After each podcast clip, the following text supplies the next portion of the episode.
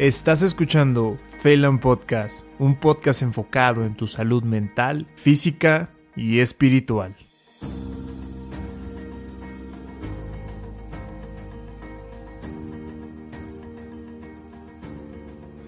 Hola, ¿qué tal? ¿Cómo están? Espero que estén muy bien, bastante bien. Muchas gracias por escuchar un nuevo episodio aquí en Phelan Podcast y de ver igual en YouTube.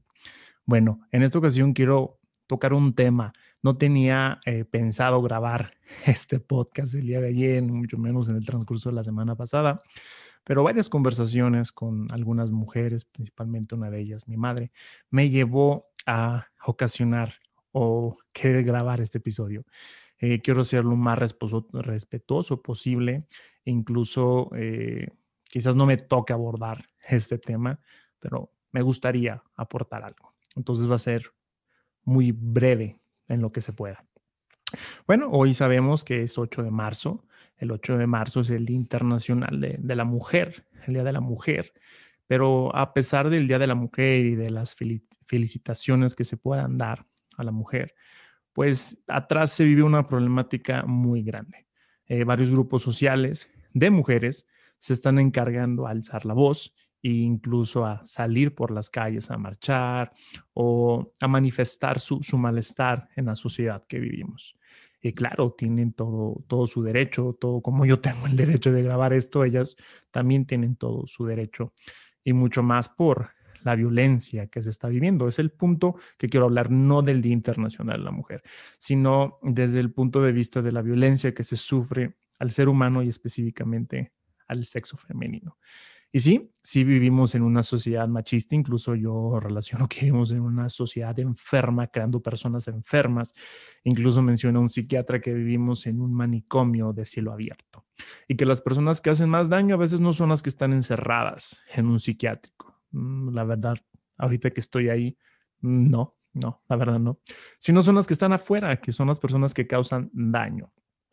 Eh, ¿Y por qué quiero grabar esto? No, Vivimos en una ciudad machista, vivimos en una cuestión de violencia, de un mal control de impulsos y principalmente aquí del hombre, pues impulsos este, instintivos o primarios, primitivos es la palabra.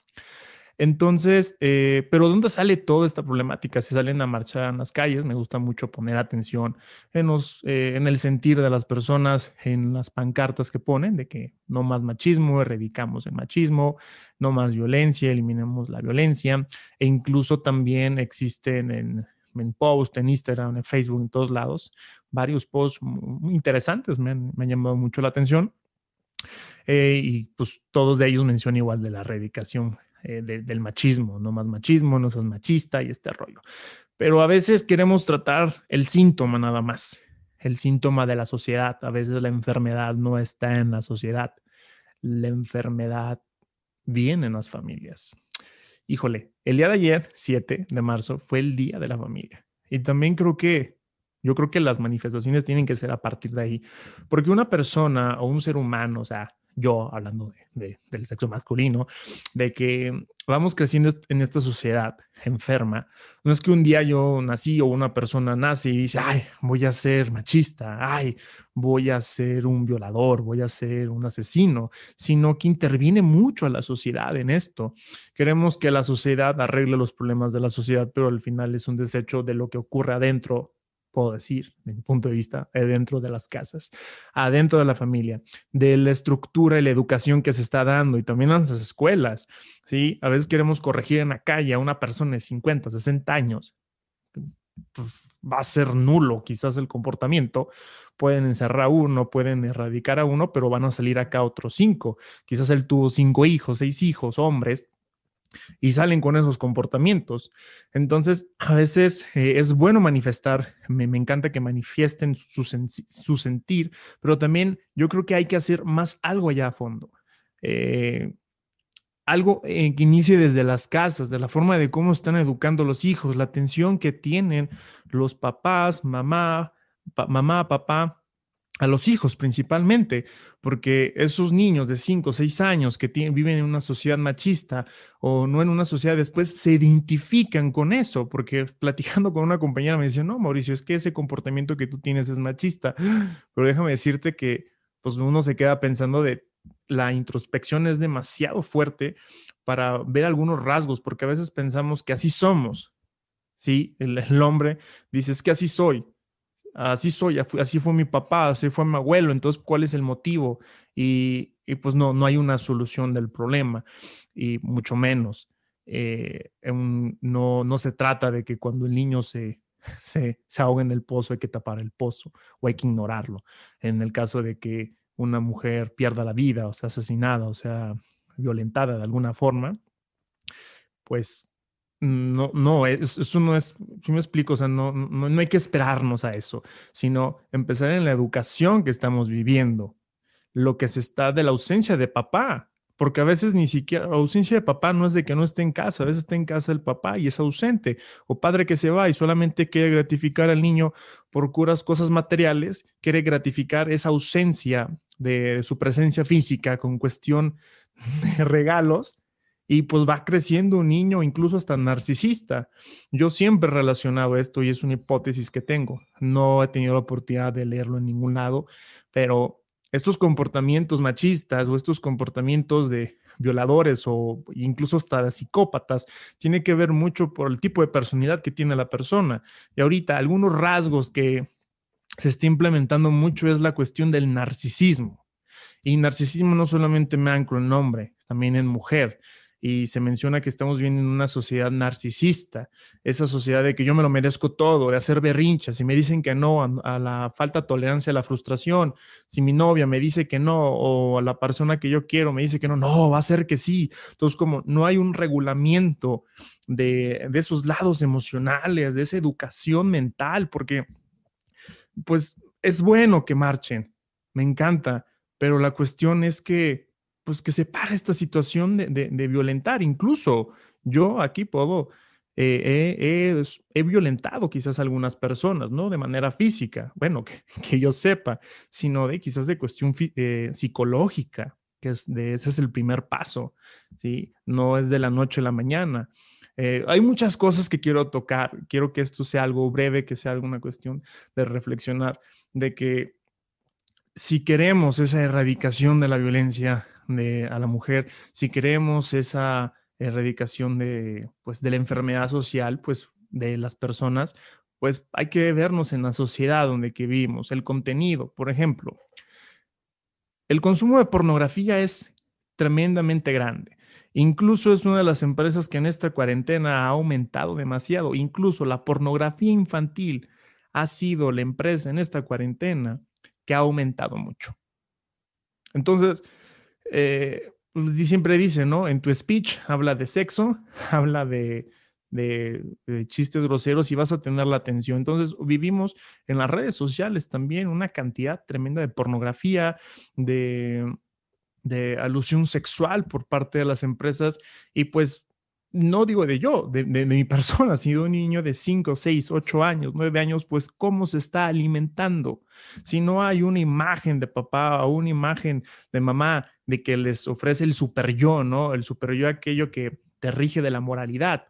Y solamente estás consumiendo, pues solamente estás alimentando tu, tu instinto, tu cuestión primitiva. Entonces, cuando veas a una muchacha en minifalda o en top, el cerebro, o sea, tenemos una cosa que dice más cerebro, pues se relaciona a la información que tienes, ta, ta, ta, ta, ta, ta, ah, mujer así, pum, libera ciertas sustancias y si no hay una gestión del comportamiento, pues vas y lo haces.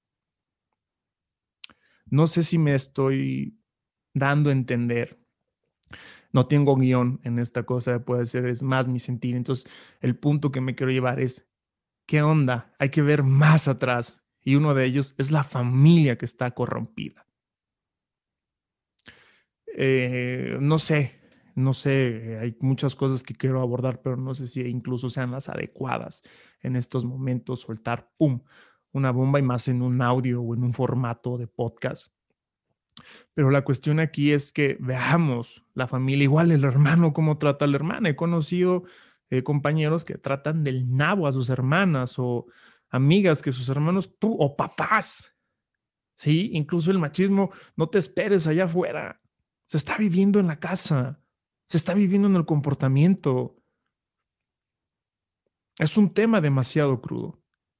Sí, incluso hasta el machismo hacia uno mismo, ¿no? Hacia, el hombre, de este lado de las emociones. Qué curioso que el hombre es el primero que se muere, el hombre es el que primero se suicida, el hombre es el que primero cae en depresión y que no busca ayuda.